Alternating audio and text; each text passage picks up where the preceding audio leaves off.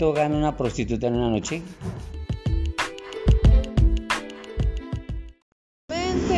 Gana, cobramos 15 mil la hora. Y si nos va bien esa noche, entonces ganamos 60 mil más o menos. Ella es Tatiana, tiene 22 años y es trabajadora sexual hace 3 años. Y aunque quisiera escapar de esta labor, es su realidad. Somos Valeria y Natalia y en esta ocasión vamos a hablar sobre un oficio que ha sido señalado durante décadas, pero que vive diariamente en nuestras calles, la prostitución. No, no me hablen del camino del diablo, de la búsqueda del placer. Ella lucha por su dinero, vende su tiempo sin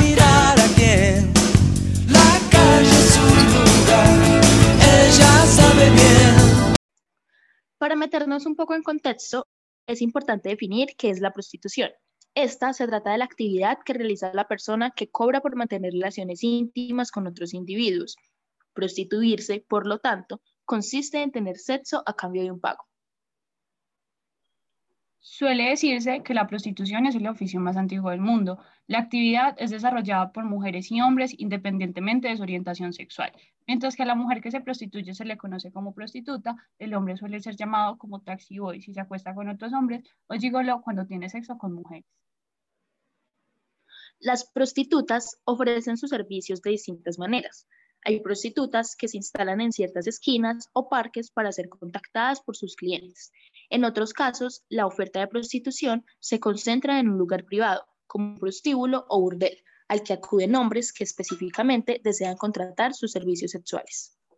Yo creo que todos nos hemos preguntado alguna vez por qué una mujer se vuelve trabajadora sexual.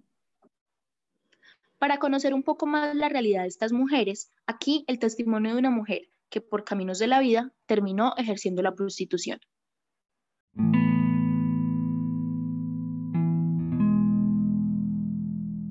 Tengo 20 años, a los 18 años comencé trabajando de prostituta, porque a los 15 años quedé en embarazo. Cuando mi novio se dio cuenta, pues lo único que hizo él fue darme la espalda. Mi familia se dio cuenta cuando yo tenía 5 meses de embarazo ellos lo único que hicieron fue darme la espalda.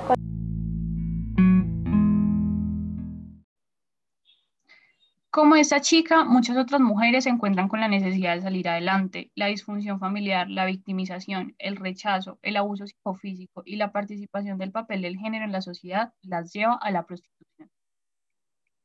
Más allá de las cifras, la prostitución suele tener consecuencias graves y duraderas para el bienestar físico y emocional de las mujeres que lo ejercen.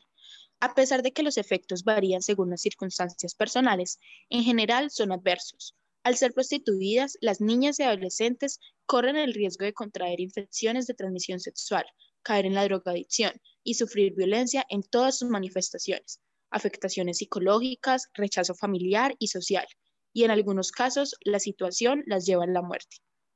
Algo que es alarmante y que fue denunciado en un debate realizado en el Consejo de Bogotá es la adicción a las drogas y el alcohol que genera la prostitución.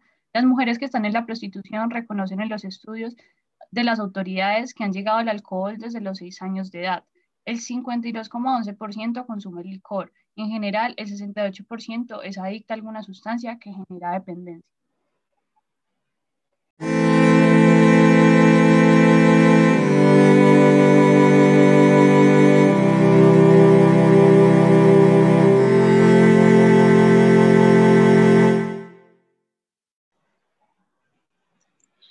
Es que pensamos que este tema es ajeno a nosotros, que tal vez estas mujeres son apenas una pequeña parte de la población, pero según un censo que data de 2017 en Colombia, hay alrededor de 4.094 personas ejerciendo la prostitución y de estas, cerca de un millón están en Bogotá. De este número significativo, ejerce en la principal zona de tolerancia de la ciudad. El 79,5% de las mujeres que ejercen la prostitución en Bogotá dicen que están en este oficio por su situación económica. Es la razón más común que les da a los funcionarios que las abordan para conocer su situación. Hablamos de mujeres porque ellas representan el 95% de la población que acude a esta actividad para conseguir ingresos. De ellas, el 88,2% tienen entre 18 y 45 años de edad, la franja de edad en la que están en la vida productiva. En Colombia actualmente se ejerce la prostitución sin una regulación normativa específica que permita abordar esta actividad desde un ámbito laboral, social y económico. En este año que llegó el COVID a Colombia, muchos sectores económicos se vieron afectados en el país, incluyendo entre estos la prostitución. La propagación del COVID-19 alteró dramáticamente la forma de vida y redujo a ceros los ingresos de mujeres y también de hombres que viven de los servicios sexuales y que ahora sencillamente no tienen que comer. Igual que el resto de las personas trabajadoras, el no poder seguir realizando su trabajo supone no tener acceso a los medios económicos para la subsistencia básica, pero además, al no ser una actividad laboral reconocida, quienes desarrollan esta profesión quedan fuera de todas las medidas de protección estatal.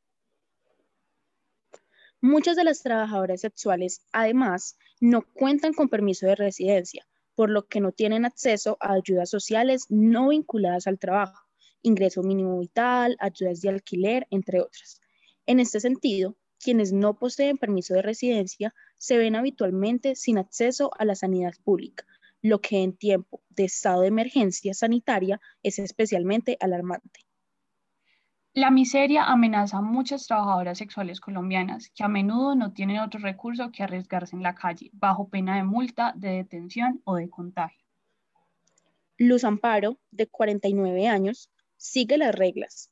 No quiere arriesgarse a caer enferma y contaminar a los dos hijos y cuatro nietos que viven con ella. La familia sobrevive gracias a las donaciones.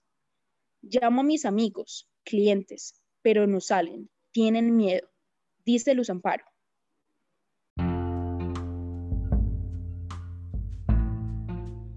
En Colombia, la prostitución no es ilegal ni está penalizada, como se admite en la sentencia T-629 de 2010, periodo 1. Sin embargo, no hay un marco jurídico específico que proteja los derechos de las personas que ejercen la prostitución voluntariamente y regule este oficio.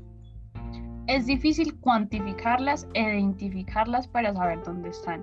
Por eso es prioritario que se establezca con claridad cuáles son las zonas llamadas de tolerancia donde se concentran los negocios que promueven la prostitución, casi siempre en medio de precarias condiciones sanitarias, de salubridad y de habitabilidad.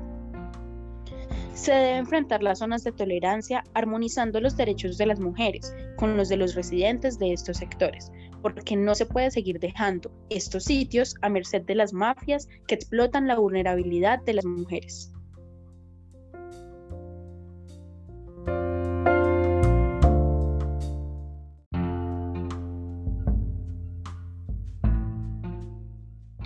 Es importante mencionar la ruptura de absolutos sociales cuando se habla de prostitución. No todas las trabajadoras sexuales acuden a este oficio por negligencia laboral, sino por necesidad de subsistir en un país en el que a pesar de tener leyes que protejan a los trabajadores y que sea la prostitución considerada un trabajo, ninguna de estas leyes beneficia y auxilia a las personas que lo.